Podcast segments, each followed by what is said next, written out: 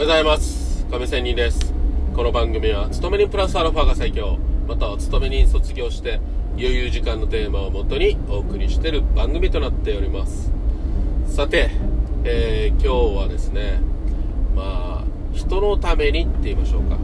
自分だけでは自分だけ儲けようはダメですよみたいなね話をしたいと思います。まあ儲けじゃなくてね、はい、自分だけがいい思いしよう。っていうのはやっぱりねいまいちですね、はい、例えばさ無益なことだと思えることが実は有益に変わっていくということってあると思います。ね。うん例えばね、うん、ある人のために一生懸命やっていて周りからはお前あいつに利用されてるんだぞと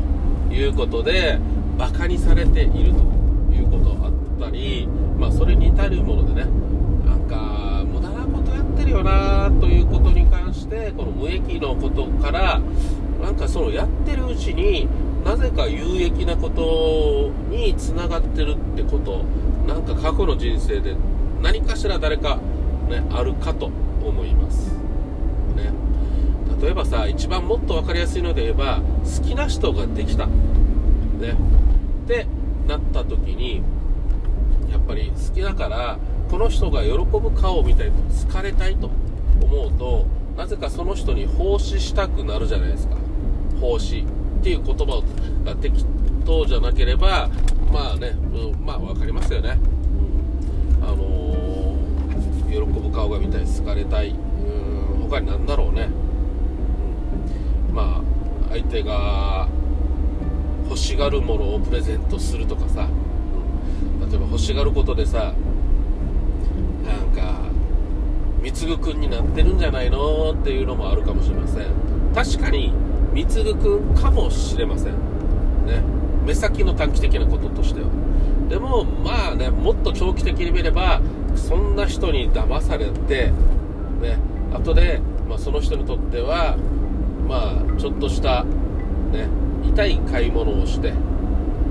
その人を貢いでしまって後でねあこんなえー、クソのやつに自分は自分は好きになったんだなとかね。そういうある意味勉強代になったりもするじゃないですか。まあそういう意味でもねもちろんこういうねあのー、君とかなりたくないよとみんな思うかもしれませんがまあ誰かしらね、えー、そういううーんねちょっとした自分のね経験不足とか知識が少ないとかね。えそういうことからなんかいろいろ失敗して学んでいくじゃないですか。結局はそこなんですよね。失敗がものを言う経験がものを言う、ね、その中ではもうお金がね絡んでいることもあればお金じゃなくて時間だけがね、うん、時間と労力と気持ちがね、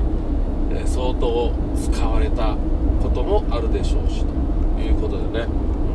まあもう無益なことから何かね自分のためになるってことはやっぱりあるよな。これはこれこそある意味経験という言葉に行き着くんだろうなと思うわけなんですよね。はい。まあそういうことで何て言うかなこのまずは人を好きになるということは大事ですしねあのいろんなことを経験する体験するということはやっぱり必要だなということでね、うん、誰も利用はされたくないですよ。